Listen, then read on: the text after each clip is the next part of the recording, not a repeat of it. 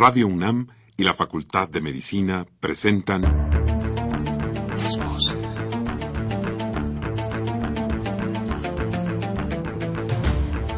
Voces. Las voces. Las voces. Voces. Las voces de la salud. Reflexión y análisis de las ciencias médicas. Acompáñenos.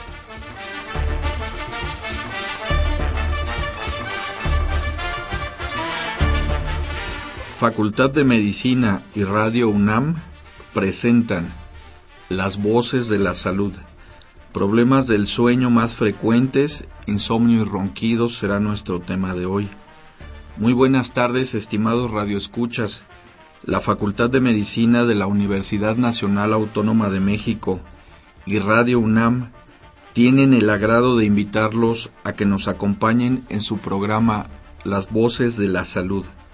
Soy el doctor Ulises Jiménez Correa y el día de hoy vamos a hablar acerca de los trastornos de sueño más frecuentes. Para ello se encuentran con nosotros la maestra Diana de la Horta López. La maestra de la Horta es licenciada en psicología por la Facultad de Psicología de la Universidad Nacional Autónoma de México. Ella tiene especialidad en terapia sistémica que llevó a cabo en la Facultad de Estudios Superiores Zaragoza y tiene maestría en psicología con residencia en terapia familiar. Esto lo llevó a cabo en la Facultad de Estudios Superiores Iztacala de nuestra máxima casa de estudios. Actualmente se dedica al tratamiento cognitivo-conductual de el insomnio en la Clínica de Trastornos de Sueño de la Facultad de Medicina de la Universidad. También nos acompaña el doctor Rafael Santana Miranda. Él, es médico cirujano, egresado de la Universidad Autónoma Metropolitana Unidad Xochimilco. Tiene especialidad en acupuntura y fitoterapia, llevada a cabo también en la Universidad Autónoma Metropolitana Unidad Iztapalapa y tiene maestría en rehabilitación neurológica. Eso lo estudió en la Universidad Autónoma Metropolitana Unidad Xochimilco. También es candidato a doctor en ciencias por la Facultad de Medicina de la Universidad Nacional Autónoma de México. Él también forma parte del grupo de especialistas, es médico investigador en la Clínica de Trastornos de Sueño de la Facultad de Medicina de la UNAM. Los números telefónicos de la Clínica de Trastornos de Sueño son el 5623-2690.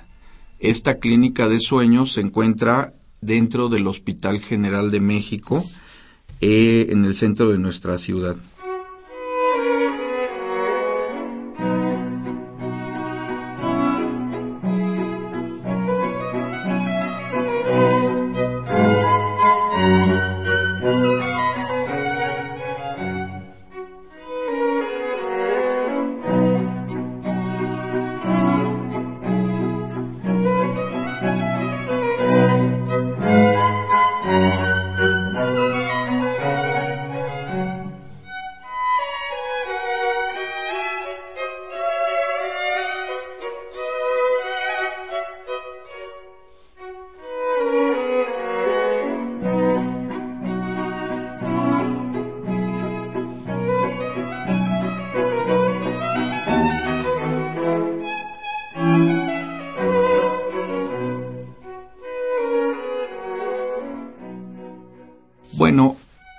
Empecemos eh, hablando acerca de lo que son los trastornos del sueño.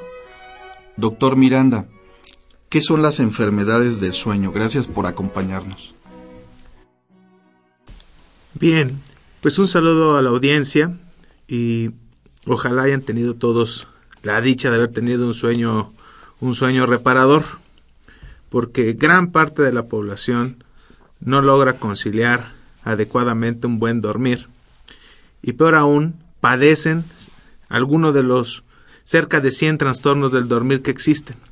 Son enfermedades que disrumpen la economía del, de nuestro sueño, el cual al día de hoy se sabe es un fenómeno neurológico complejo y que está implicado en múltiples funciones de nuestro organismo.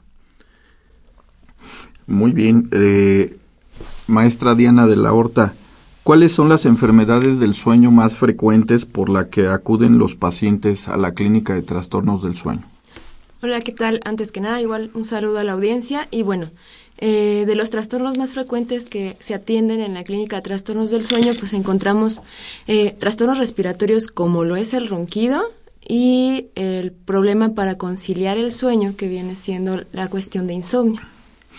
¿Nos podría abundar qué es el insomnio? Claro, el insomnio eh, se caracteriza por una dificultad para conciliar el sueño, para mantener el sueño y para y bueno a veces les pasa a los pacientes que despiertan muy temprano en la madrugada con dificultad o imposibilidad de volverse a, poder dormir entonces y por qué se considera un trastorno de sueño porque empieza a provocar dificultades al paciente este en sus actividades diurnas también por eso se considera un problema ¿Cuáles serían las principales implicaciones en el funcionamiento de la gente durante el día? ¿De qué se queja ese paciente insomne?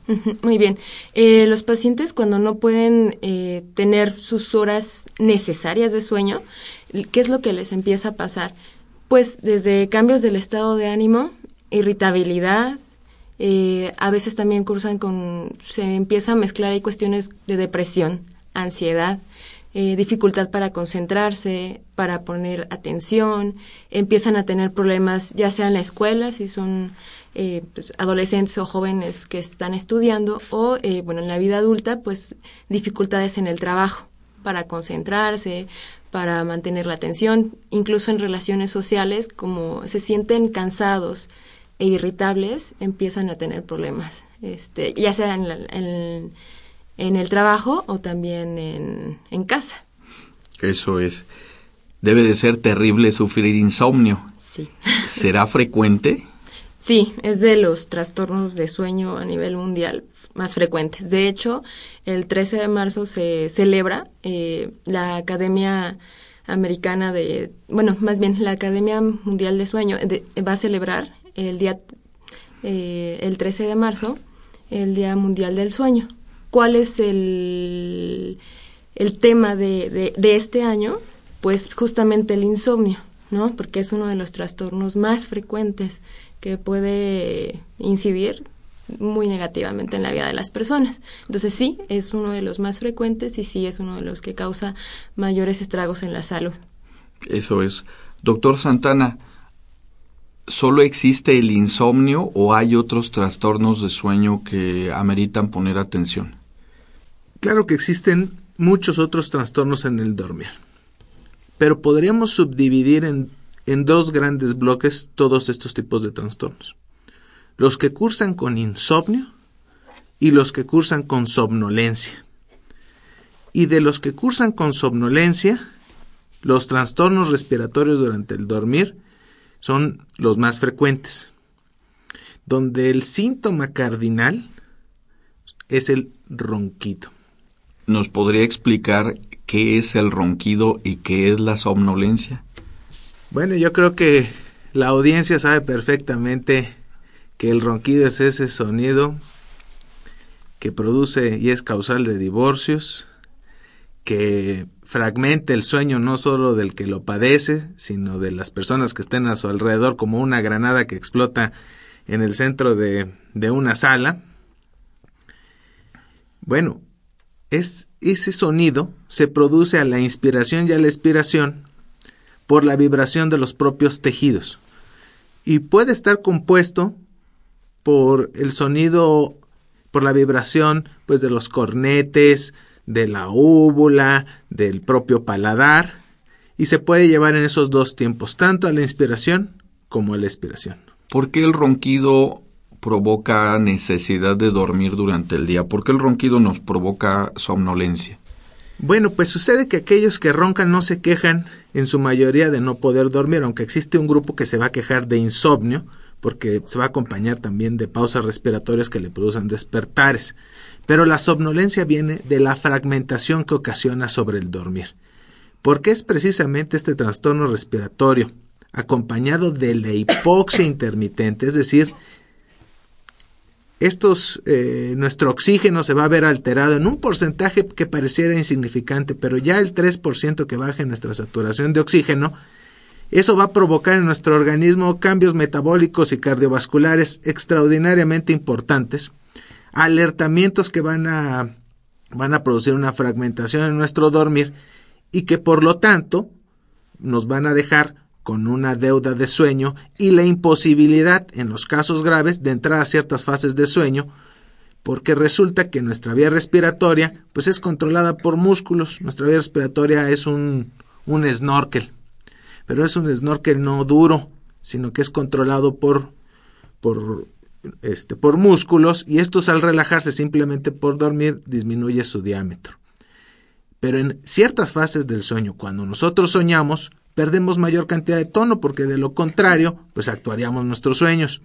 Y es en estas etapas en donde las pausas respiratorias se prolongan, dada esta característica con el, con el tono muscular al dormir. Eso es. Bueno, ya escuchamos acerca de cuáles son las causas de, de, esos terribles ronquidos que a veces no dejan dormir a la pareja del roncador y además a veces despiertan al propio roncador. Doctora, doctora de la Horta, ¿cuáles serían las principales causas del insomnio? Muy bien. Eh, bueno, en cuanto al insomnio, se va a hablar de que existen factores predisponentes, precipitantes y perpetuantes, ¿no? Entonces, en el caso de los factores predisponentes, podemos encontrar eh, ciertas características en la personalidad del paciente que si tienden a ser como me preocupo mucho, me eh, tiendo a preocuparme mucho acerca de lo que me pasa en mi cuerpo, a poner mucha atención. Cualquier eh, día que no pueda dormir bien, lo va a interpretar como algo está pasando en mi salud. Y ese tipo de pensamientos justamente son los que van a eh, después a perpetuar el problema. Pero también encontramos eh, factores o condiciones de salud que pueden precipitar eh, el insomnio, ¿no? Por ejemplo, el dolor crónico, este, los pacientes que sufren dolor crónico pueden empezar a, a presentar problemas de insomnio. mujeres que cursan con la menopausia como existen muchos cambios a nivel hormonal, también, por ejemplo, los bochornos por la noche, eh, esta dificultad de empezar a conciliar eh, el sueño por estos calores, ¿no? Eh, también se habla de factores que parecen hereditarios, ¿no? y sobre todo no es que se herede el insomnio, bueno, sí hay un insomnio fatal familiar, pero bueno, eso ya es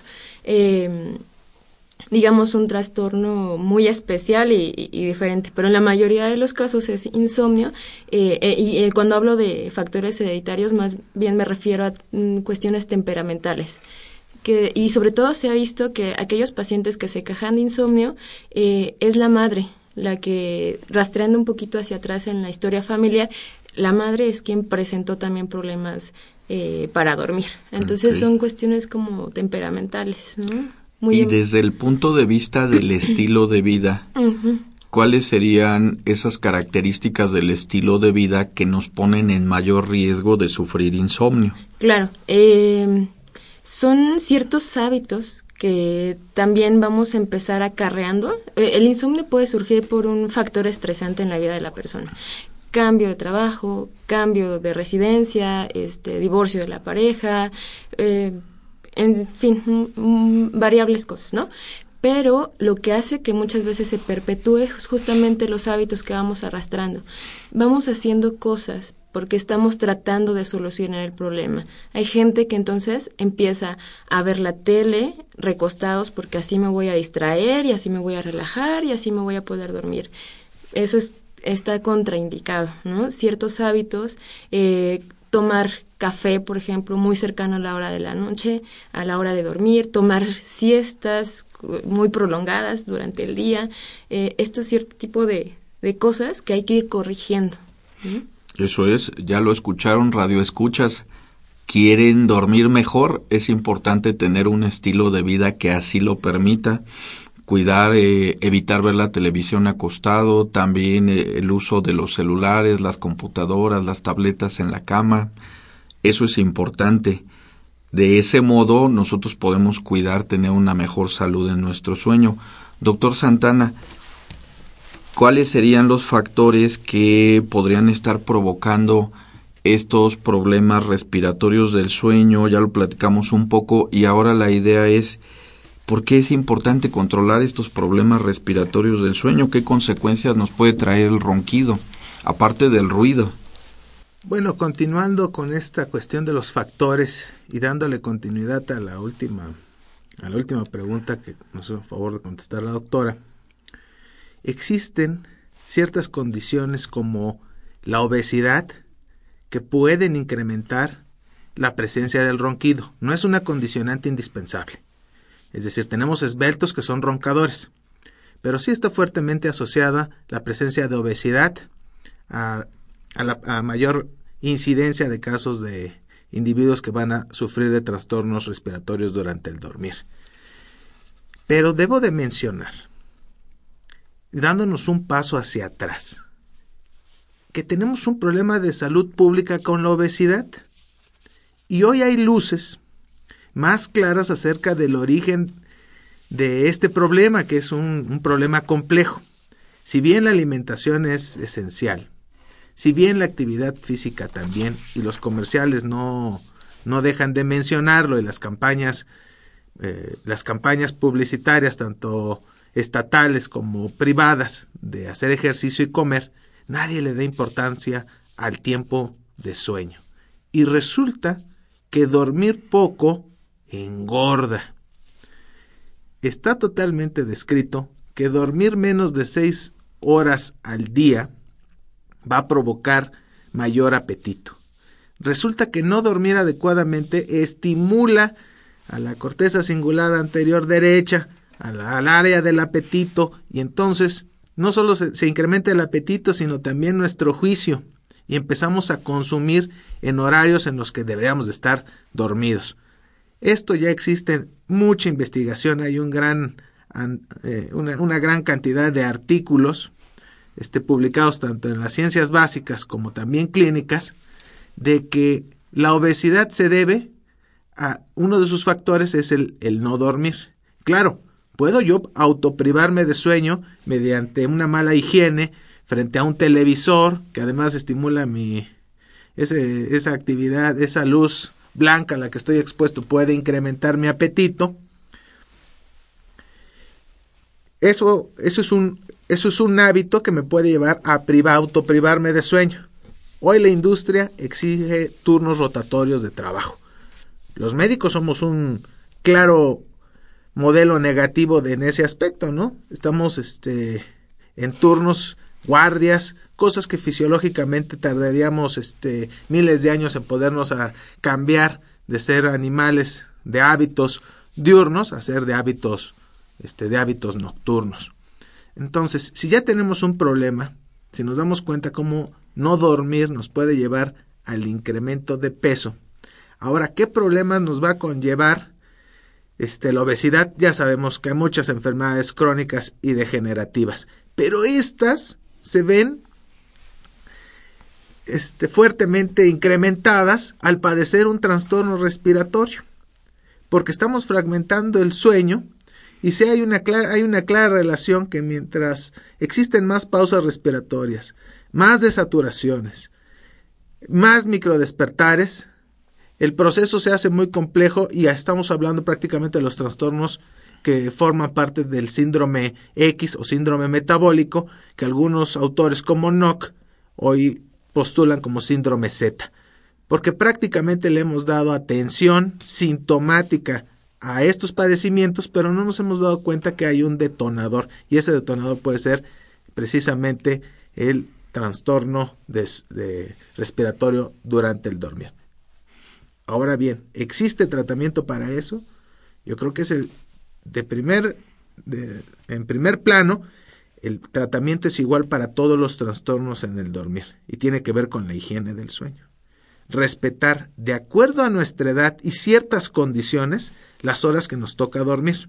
Es muy diferente la cantidad de sueño que tiene un recién nacido, un adolescente, una mujer embarazada, un enfermo, un adulto o un adulto mayor. Eso y las condiciones alrededor de, de, de ese fenómeno complejo que es el dormir, pues tendríamos todos que estar metiéndonos menos cantidad de activadores, menos cantidad de luz, hacer ejercicio en la mañana, eso es para todos. Ahora bien, los problemas respiratorios durante el dormir que producen ronquido y producen apnea son de tipo obstructivo y el tratamiento es pues, quitar esa obstrucción. Existen varias alternativas. Algunas son conductuales, por ejemplo, dormir boca arriba, pues va por propia gravedad la lengua, se convierte en un tapón, entonces está contraindicado este, dormir boca arriba. Pero aún así muchos pacientes roncan y siguen con sus problemas, requerimos de algunas otras cosas. En algunas nos puede ayudar la cirugía, por ejemplo, en el caso de los niños con problemas crónicos este, de inflamación de sus amígdalas, de las adenoides, la cirugía sigue siendo el tratamiento número uno, pero no así para los adultos. Claro, no es la única indicación de cirugías, existen malformaciones craneofaciales que requieren de cirugía, eh, cirugías a ciertos pacientes muy específicos sin obesidad que con una cirugía eh, nasal pueden tener un resultado extraordinario.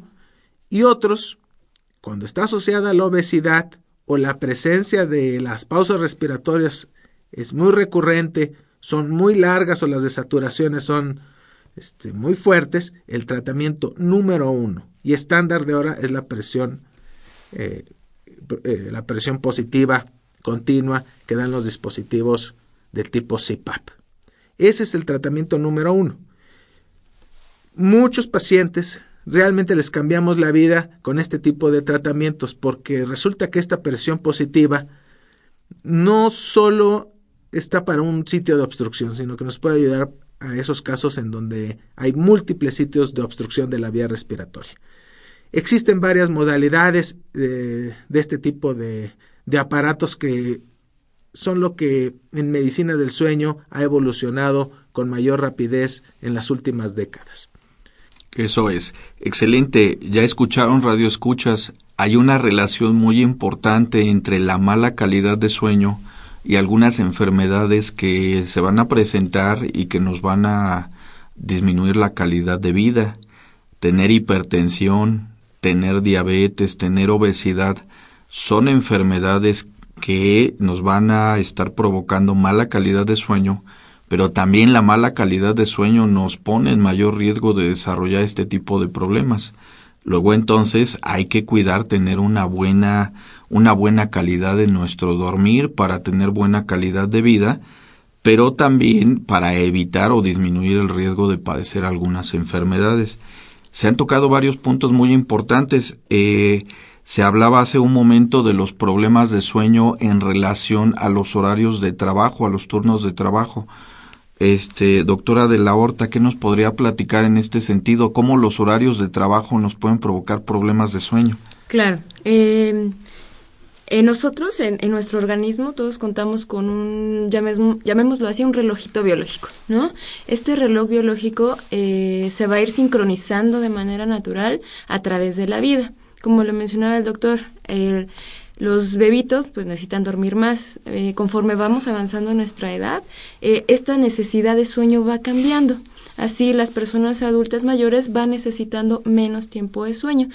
Pero eh, también lo que llega a pasar es que cuando vamos cambiando hábitos y dentro de nuestra mm, edad laboral, puede ser que entonces seamos, eh, ejerzamos una actividad donde tengamos que rolar turnos, ¿qué es lo que va a pasar con este reloj biológico? Este reloj se sincroniza cuando tenemos horarios fijos para acostarnos, para levantarnos. Todos los días, todos los días. Y si han visto, por ejemplo, cuando se hace el cambio de horario de verano, este, en otoño también, eh, a muchos, o a la mayoría nos cuesta tan solo mover una hora de sueño. Ahora, ¿qué pasa con aquellos que tienen que rolar sus turnos? Que pasan, por ejemplo, 24 por 24 o las guardias de los médicos, como igual lo comentaba el doctor, que son, este, te quedas treinta y tantas horas aquí en el hospital y luego si hiciste algo más te quedas de castigo. O sea, es, la verdad es que eh, están atentando contra su salud, porque además toda esta situación de no dormir, de no estar descansando bien, va a traer muchas repercusiones este, a nivel cognitivo. ¿no? No son capaces de poner atención adecuada, eh, cometen más errores este, en el trabajo y eh, muchas veces no es negligencia, sino que de verdad el cerebro no está al 100 como para responder. se ha visto, por ejemplo, que la capacidad de respuesta disminuye eh, notablemente cuando no tenemos unas buenas horas de sueño. Entonces, por ejemplo, en el caso de, los, de las personas que están rotando turnos, una medida que, porque sabemos que evidentemente la economía, pues necesito trabajar, no puedo dejar de rotar turnos, hay que ver qué estrategias se pueden emplear con este tipo de, de, trabajos, ¿no? Quizá utilizar a los, o aquellas personas que ya identifican, pues yo funciono mejor en la noche eh, que en el día, ellos pudieran ser más candidatos, ¿no? A ser guardias, por ejemplo, trabajar por la noche, eh, aquellos...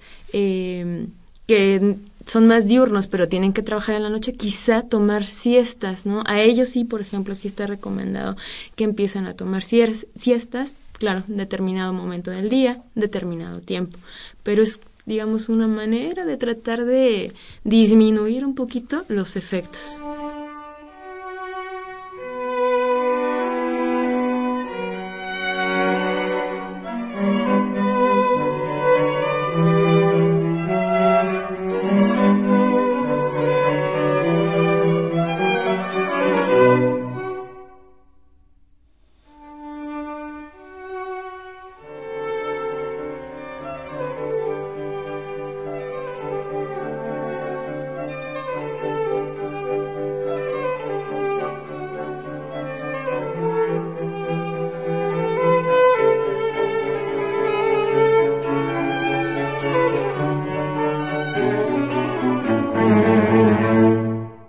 Estamos de vuelta después de esta pausa.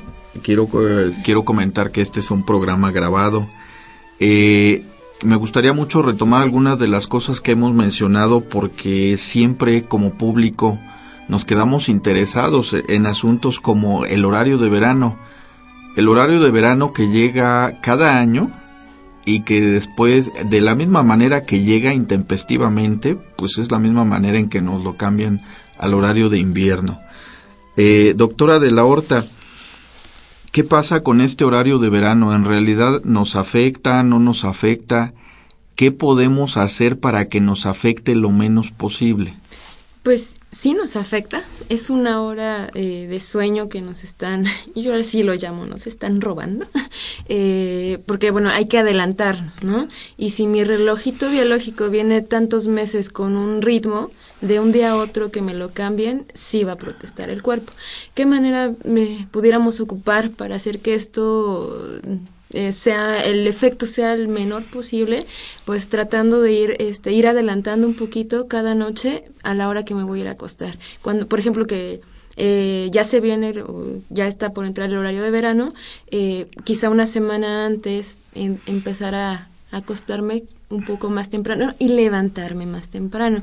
¿Para qué? Para que el cambio no sea tan abrupto, para que no sea de un día para otro ya te tienes que levantar a esta hora, para que sea, para ayudarle y ser como más eh, mm, cuidadosos con nuestro organismo, ¿no? Como más, eh, consentirlo un poquito y llevarlo al cambio de una manera un poco gradual. Sí, porque generalmente disfrutamos mucho cuando llega el horario de invierno. Nos están dando la oportunidad de levantarnos un poquito más tarde y de desvelarnos un poquito, ¿no? Este próximo fin de semana será el cambio de horario de verano. Entonces, bueno, pues ahí podríamos estar padeciendo algo. Otra de, otro de los temas muy importantes tiene que ver con la parte de la siesta. Eh, en México, dependiendo de donde vivamos, hay lugares donde se acostumbra a la siesta. Uno llega a, ciudades pequeñas, costeras, donde hay un clima cálido y a veces a las dos, tres de la tarde, pues toda la ciudad está detenida porque se acostumbra a dormir siesta. En las grandes ciudades esto no sucede, no es posible. Doctor Santana, ¿nos podría platicar acerca de si es importante dormir una siesta o quizás sea perjudicial ¿Qué podría aportar en este sentido?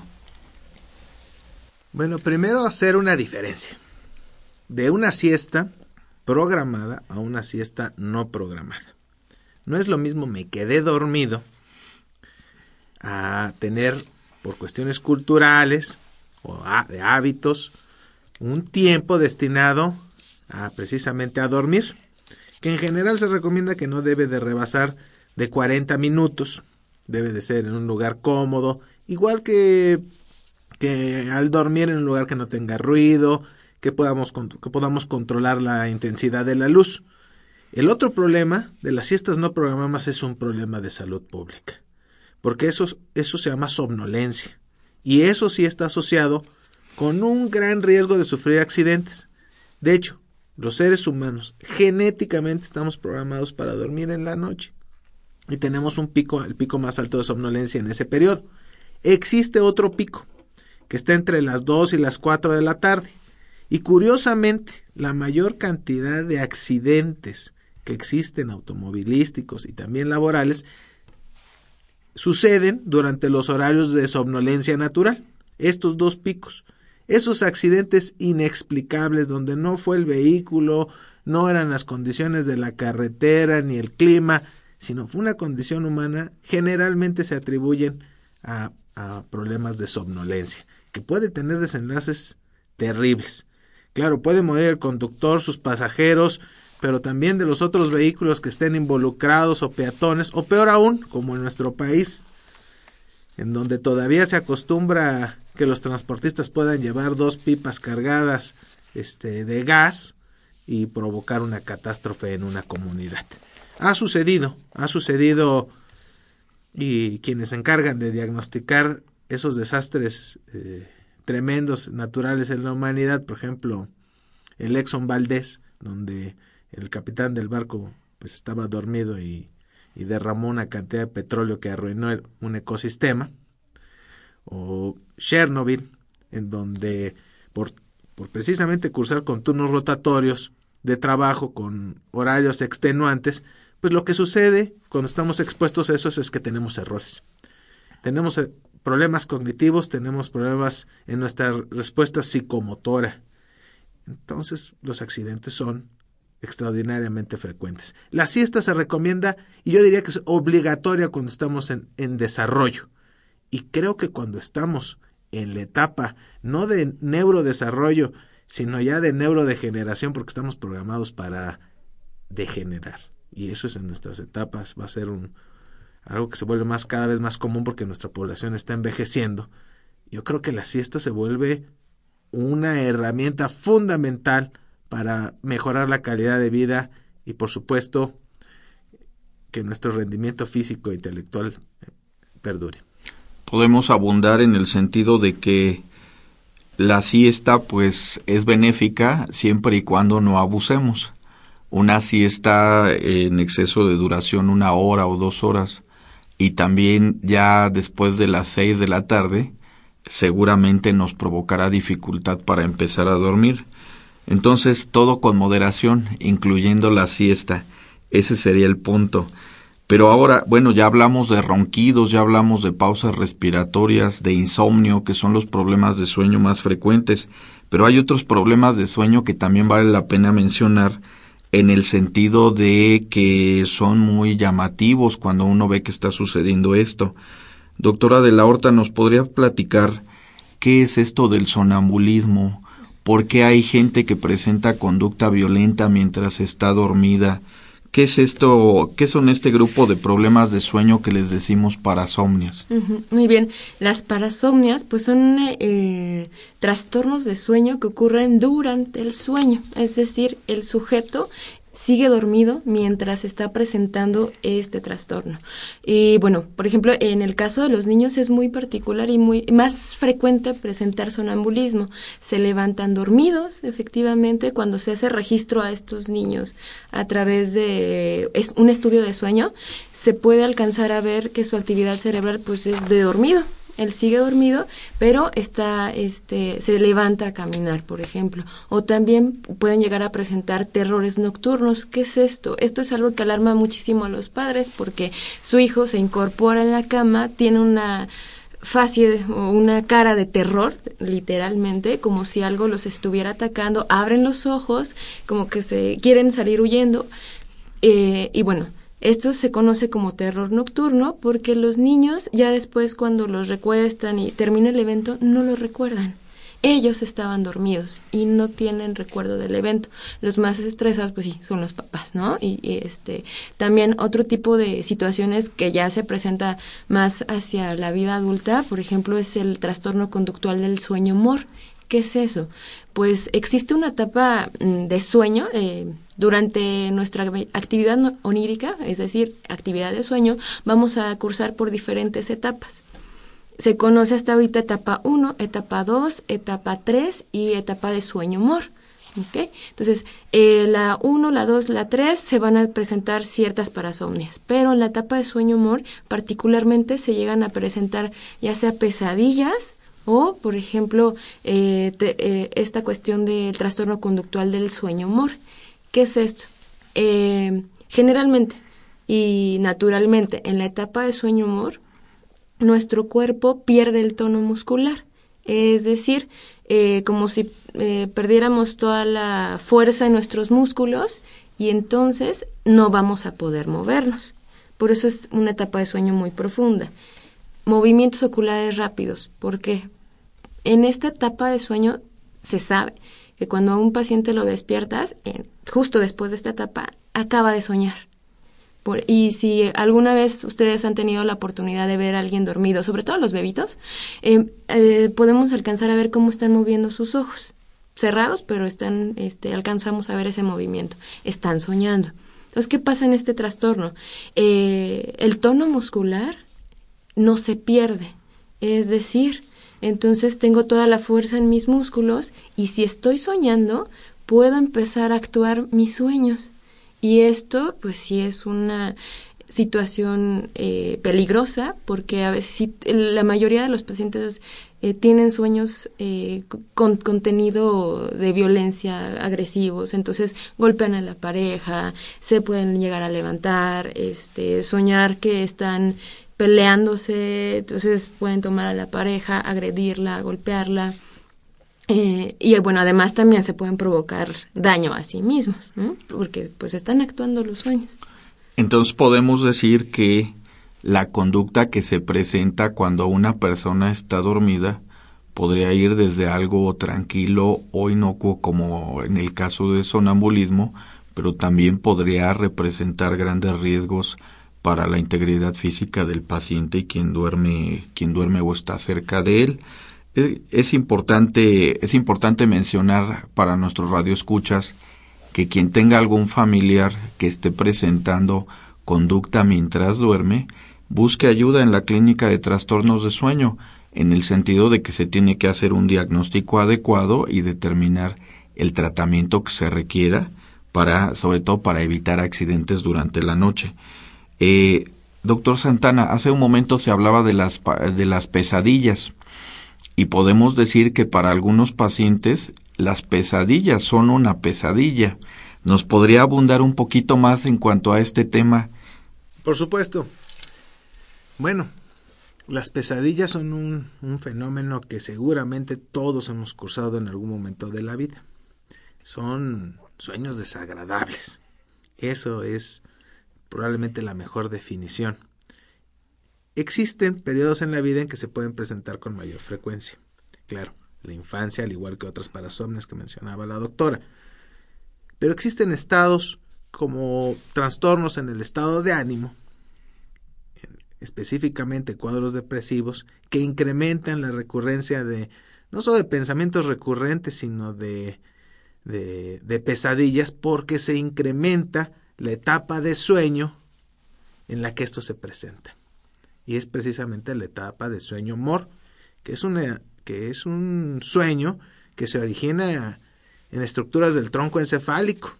Es decir, nuestro cerebro produce necesita ciertas estructuras para que uno esté alerta, para que se mantenga uno en vigilia atenta, para que se mantenga uno dentro del sueño profundo, ese sueño este reparador y otras estructuras que tienen que ver con la precisamente con con esto que les mencionaba yo de la fase del sueño de movimientos oculares rápidos. El contexto influye. Si es un individuo que se encuentra este, bajo estrés, así como cualquier mexicano en este momento, bajo un contexto de violencia, pues generalmente nuestros sueños y nuestros pensamientos tienen que ver precisamente con ello, eh, con, con, violencia. Y la diferencia es que hay una libertad en, en, hasta en nuestro juicio o en, en los valores morales y suceden cosas en estos periodos que pueden ser pues muy parecidos a un cuadro surrealista, ¿verdad? Y los individuos pueden presentarlos de manera recurrente si tienen uno de estos de estos trastornos. Puede ser una buena señal para acudir al médico cuando se hace recurrente. Tener una pesadilla ocasional y después de haber cenado 10 tacos al pastor, este, pues es algo que puede suceder por indigestión y porque los alimentos ricos en proteínas y en grasas también estimulan a este tipo de sueño. Eso es. Y hay otro problema de sueño que es muy frecuente entre los 15 y los 25 años que eh, a veces le llama a la gente se me subió el muerto. Doctora de la Horta, ¿nos podría platicar acerca de esta, esta subida de muerto? ¿Es un muerto o no, o no lo es en realidad? ¿Qué hay con esto? Porque se siente muy feo cuando nos pasa. Sí, eh, bueno, esto se conoce, eh, bueno, del lado de sueño, pues como parálisis de sueño, ¿no? ¿Qué es esto? Pues es una pérdida súbita del tono muscular, de este que les hablaba de eh, que ocurre en sueño-mor. Eh, y bueno, sí, sobre todo ocurre en estas edades y también ocurre en aquellas personas que tienen deuda de sueño, es decir, que duermen muy poca cantidad de horas cada noche. Por ejemplo, las personas que hacen turnos rotatorios, aquellos que hacen guardias, eh, todo este tipo de, de, actividad que me obliga a tener menos hora de sueño, pues voy a tener una parálisis de sueño. ¿Y qué reportan los pacientes? ¿Por qué se siente tan feo? Porque empiezan a decir, bueno, es que como que siento que había una presencia, como que había alguien sentado a un lado de mí y no me puedo mover. Entonces, ¿qué pasa? Pues pierden tono muscular, pueden tener la conciencia de estoy despierto, pero no me puedo mover, no sé qué me está pasando. Y como comúnmente eh, se conoce esto de que, bueno, si te pasa eso es que se te subió el muerto, pues la gente se angustia más. Y lejos de hacer eso, lo que tendríamos que hacer, pues es, ¿de acuerdo? Ya sé que me está pasando eh, una parálisis de sueño, no es nada malo, probablemente pueda ser debido a que no he dormido, no he descansado adecuadamente y un tip pudiera ser el único, lo, único que podemos mover en un periodo así son nuestros párpados, ¿no? Entonces podríamos empezar a parpadear como para tratar de, este, una relajarnos, otra saber que estamos haciendo algo eh, y para tratar de como reactivar nuestro cuerpo respirar tranquilo, ya que aunque parece que dura mucho tiempo, en realidad dura algunos segundos. Y sobre todo, pues darle la confianza a nuestros radioescuchas de que una parálisis de sueño, pues aunque se siente horrible, en realidad no tiene mayores complicaciones para la salud ni para la vida. Bueno, ya hablamos acerca de lo que es el insomnio, lo que son los problemas respiratorios del sueño, lo que son estos fenómenos de parasomnias como el sonambulismo o la parálisis de sueño. Ya nuestros radioescuchas identificaron y saben que tienen alguno de estos problemas. Ahora, ¿qué tienen que hacer? ¿Qué les podemos ofrecer, doctor Santana? Bueno, esto, esta pregunta es, toca puntos álgicos, porque la medicina del dormir, pues es una rama muy nueva de la medicina, Estamos hablando de un desarrollo en países industrializados de las últimas tres décadas. En nuestro país existen estados de la República que no tienen clínicas de trastornos del sueño. Entonces, debemos de acudir a una clínica de trastornos del sueño cuando tenemos un problema crónico, cuando han fallado otro tipo de tratamientos bien encaminados o mal encaminados, porque ese es un punto muy importante. Nuestros médicos, en eh, las diferentes este, instituciones de educación, no, no, no contemplan en su currícula todavía temas de medicina del dormir y los médicos tenemos un defecto muy grave en nuestra práctica médica. No sabemos tratar lo que no sabemos diagnosticar. Y cometemos errores y mandamos medicamentos hipnóticos que causan tolerancia, que causan dependencia, como son las benzodiazepinas, y prolongamos esto a veces hasta por décadas. Entonces, yo creo que el ideal sería que todo médico, que todo profesional del área de la salud tuviera conocimientos con respecto a la medicina del dormir. Tenemos clínicas que cuentan con todos los estándares de las academias este, internacionales para la atención de los trastornos en el dormir.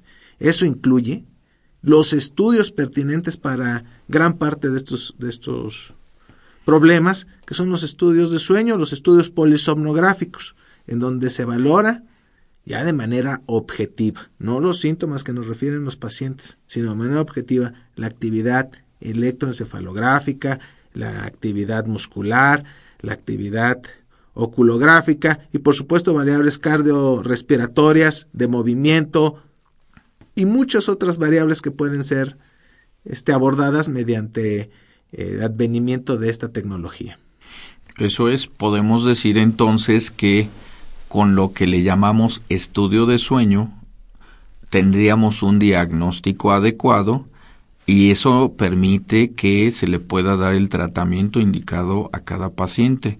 Un estudio de sueño o polisomnografía permite que esos diagnósticos lleguen rápidamente y bueno, pues el paciente recupere su calidad de sueño lo antes posible.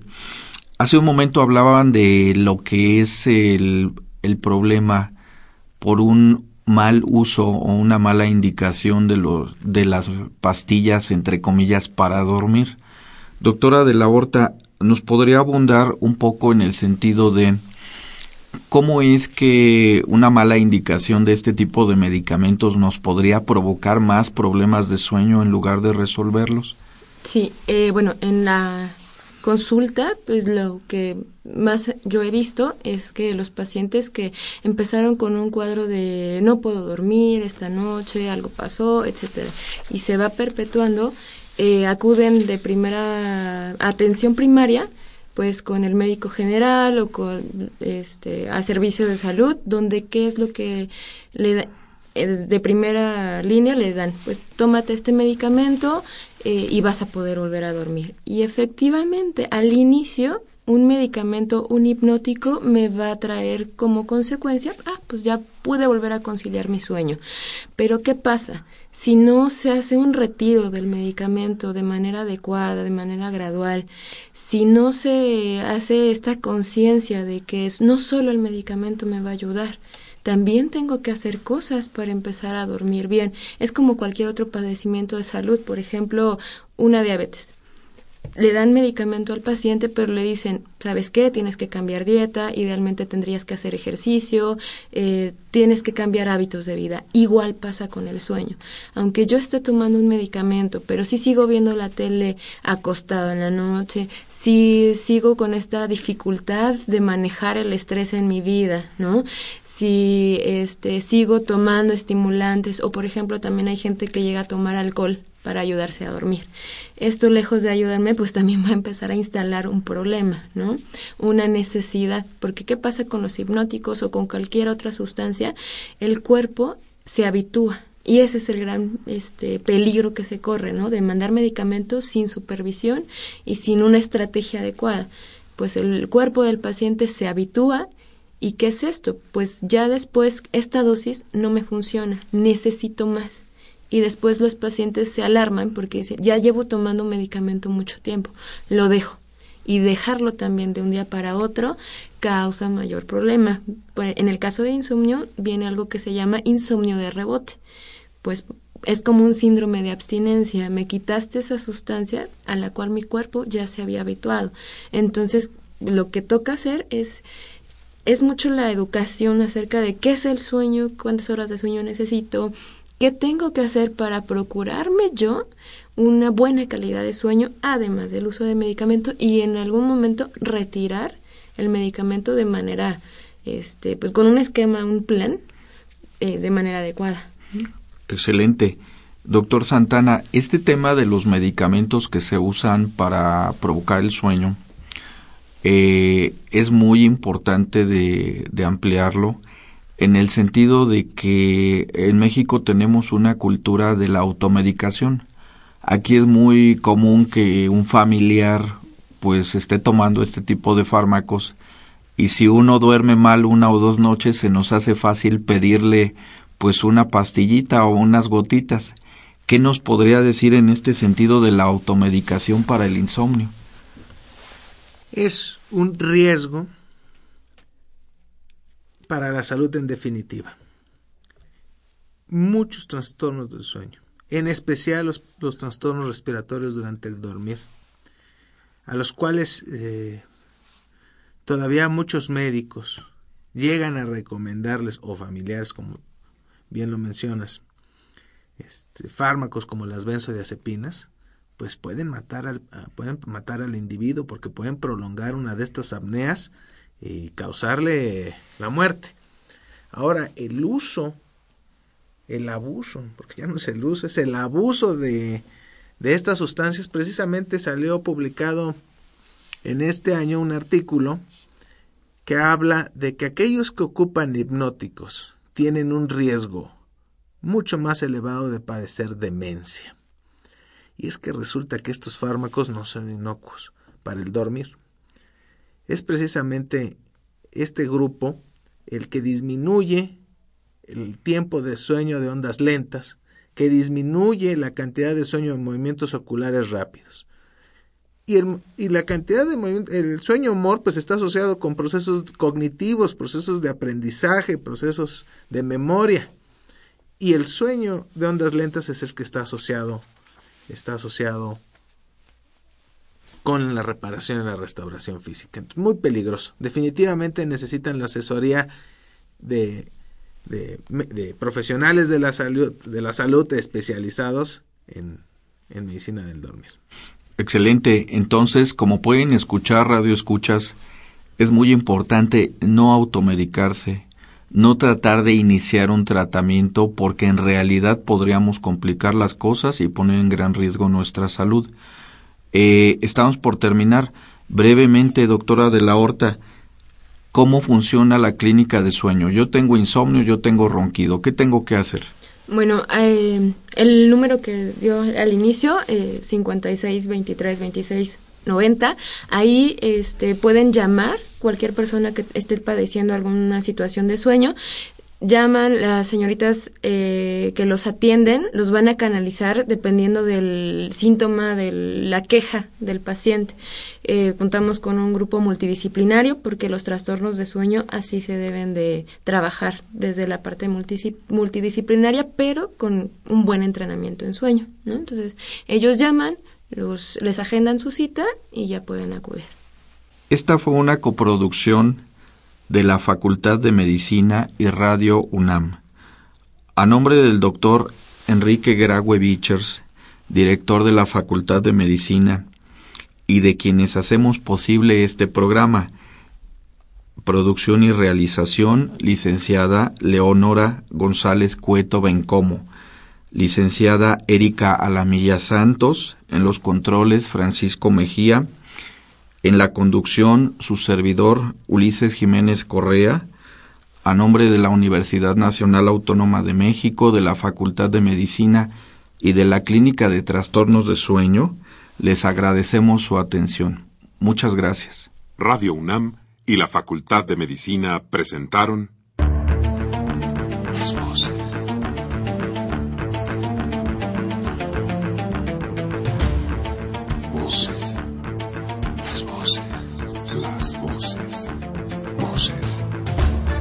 Las voces de la salud. Reflexión y análisis de las ciencias médicas.